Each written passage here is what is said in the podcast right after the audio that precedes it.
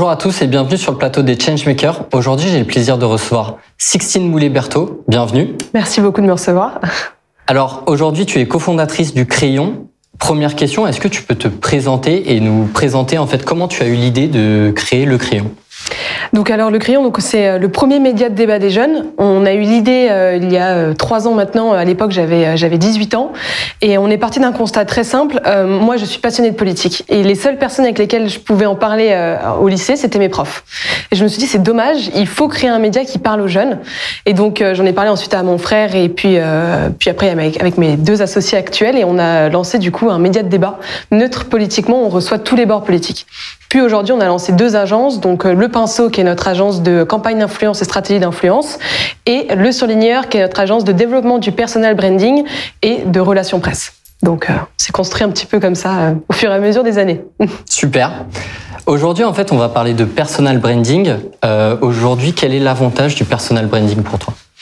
C'est euh, la meilleure manière de mettre en avant euh, le travail que tu fais ou les combats que tu mènes ou qui tu es euh, auprès d'un public, d'un public beaucoup, beaucoup plus large. Et ça, c'est l'avantage des réseaux sociaux, c'est que tu as beaucoup de trucs inutiles dessus, mais tu as beaucoup de choses intéressantes. Mmh. Et je sais que les gens ont souvent peur de pas vouloir se mettre en avant ou de mettre en avant ce qu'ils mettent parce que c'est un petit peu le syndrome de l'imposteur. C'est vraiment ce qui ressort énormément quand j'ai des discussions avec des partenaires ou des clients.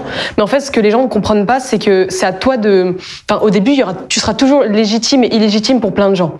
Et donc en fait, c'est à toi de créer ta propre crédibilité en te créant ton personal branding. T'es pas obligé de parler de toi, t'es pas obligé de te vendre. Tu peux juste parler d'un sujet où tu es expert ou d'un sujet dont tu es passionné.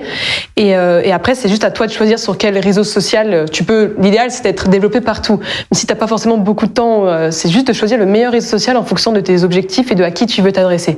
Si tu veux t'adresser aux grandes entreprises ou, ou CSP+, tu vas pas le faire sur TikTok, tu le fais sur LinkedIn. Si tu veux t'adresser aux très très jeunes, tu le fais sur TikTok. Si tu veux t'intéresser on va dire aux 24-30 ans, tu fais plutôt sur Instagram. Donc ça dépend un petit peu de tes objectifs et de à qui tu veux t'adresser, mais euh, le personal branding aujourd'hui, c'est l'une des, clés euh, majeures pour euh, avancer dans ta boîte. Les gens le voient souvent comme l'une des dernières priorités à faire que quand la boîte va bien et qu'elle tourne toute seule, mmh. mais en fait, ça t'aide à arriver beaucoup plus vite à, à la finalité de ton projet en fait. D'accord. Donc toi aujourd'hui, tu t'es vraiment reposé sur le personal branding pour créer le crayon et faire en sorte de te faire connaître aujourd'hui? Sur le crayon bah, Moi, j'ai développé mon personal branding après, une fois que le crayon était euh, et, commençait déjà un petit peu à bien tourner. Je regrette même de ne pas l'avoir fait encore plus tôt. Ça va, en soi, mm. je l'ai pas non plus fait trop tard, mais euh, là, j'ai principalement sur Instagram, j'ai développé une communauté de plus, plus, de 100 000 abonnés en seulement 6 mois parce que j'avais bien compris les codes de la plateforme avant. Et aujourd'hui, je remarque bien la différence que ça fait depuis que j'ai ces abonnés-là, que ça soit en crédibilité, légitimité ou même en leads commerciaux. Les gens te voient pas du tout de la même manière. On est complètement matrixé par les réseaux et par les abonnés. Et c'est vrai que ça t'ouvre beaucoup plus d'opportunités. Hmm. Donc c'est vrai qu'aujourd'hui le personal branding c'est vraiment une opportunité pour tout et, pour tout le monde. Aujourd'hui euh, il y a bah, beaucoup de médias que ce soit vidéo, euh, en ce moment aussi les podcasts euh, sont pas mal en, en, veine. toi qu'est-ce que Enfin, quelle est ta vision là-dessus et sur quel réseau social en fait tu, conseillerais à une personne de faire du personal branding? Il y a TikTok aujourd'hui qui est de de plus en plus connu. Euh, on a YouTube qui euh, bah, a pris une ampleur euh, assez incroyable. On a aussi Twitch, on le voit en ce moment avec bah, énormément de streamers bah, qui font aussi du personal branding à leur façon. toi, comment tu vois les choses là-dessus? Moi, je recommanderais, si c'est un entrepreneur ou un C-level, soit un patron d'entreprise euh, ou même un salarié, de le. Enfin, ça dépend du sujet qu'il veut mettre en avant, mais euh, je conseillerais principalement LinkedIn. Après, euh, moi, je l'ai fait sur Instagram parce que c'est plus lié à ma génération et le contenu que je voulais mettre en avant, qui est de l'intelligence sociale, de la séduction et de la confiance en soi, c'est plus facile à mettre en avant sur Instagram que sur LinkedIn. Donc tout dépend du sujet que tu veux traiter et de la cible que tu vises, mais en soi que tu sois entrepreneur, employé, euh, agriculteur, enfin qu'importe, euh, il n'y a pas de profil type pour se lancer. C'est juste, tu trouves ton sujet, tu trouves la valeur que tu veux apporter aux gens.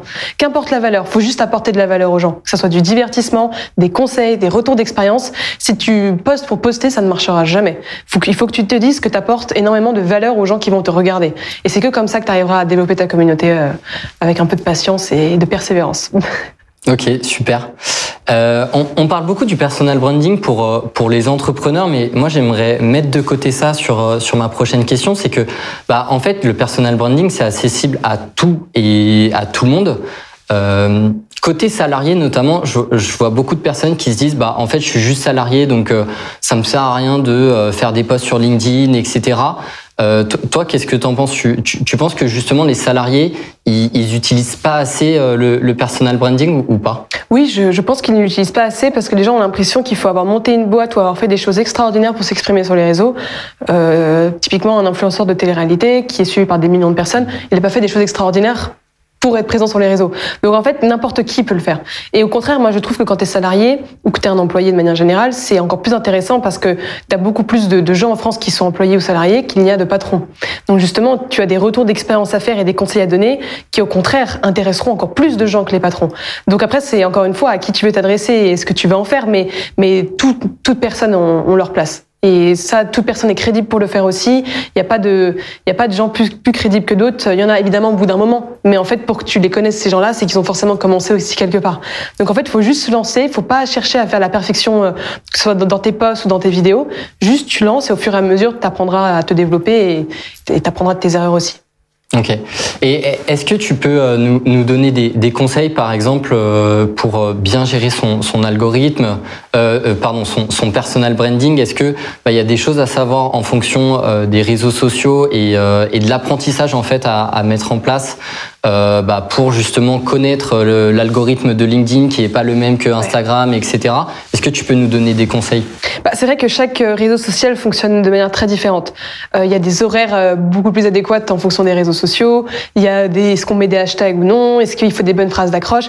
Typiquement, euh, Instagram, c'est les vidéos, c'est les vidéos en format réel, donc une minute ou une minute trente qui marchent pour développer un compte. Tu, hum mets autre chose sur la plateforme, ça ne marche pas. Comme sur LinkedIn, si LinkedIn tu mets des vidéos, c'est pas ça qui marche sur LinkedIn. L'idéal sur LinkedIn, c'est un bon post écrit, pas trop long, pas trop court, avec une photo idéalement. C'est toujours, donc c'est vraiment comprendre bien les codes de la plateforme. Évidemment, LinkedIn, c'est toujours mieux si tu publies le matin avant 10 heures. Comme Instagram, c'est toujours mieux si tu publies le soir. Donc en fait, ça dépend complètement des, euh, des plateformes. Mais avant de se lancer, évidemment, c'est mieux de comprendre les formats les plus adéquats de la plateforme et les petits codes à savoir.